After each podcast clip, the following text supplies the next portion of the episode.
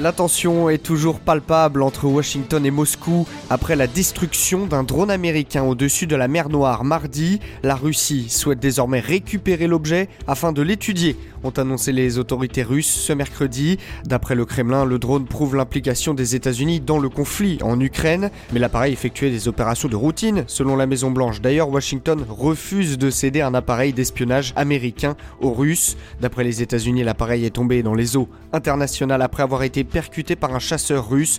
La Maison-Blanche a d'ailleurs dénoncé un acte irréfléchi, non professionnel et dangereux et a convoqué l'ambassadeur russe.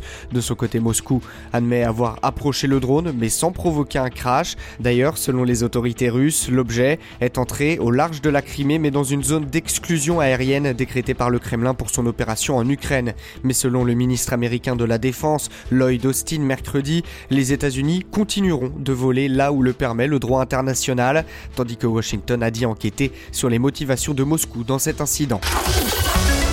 Studio News.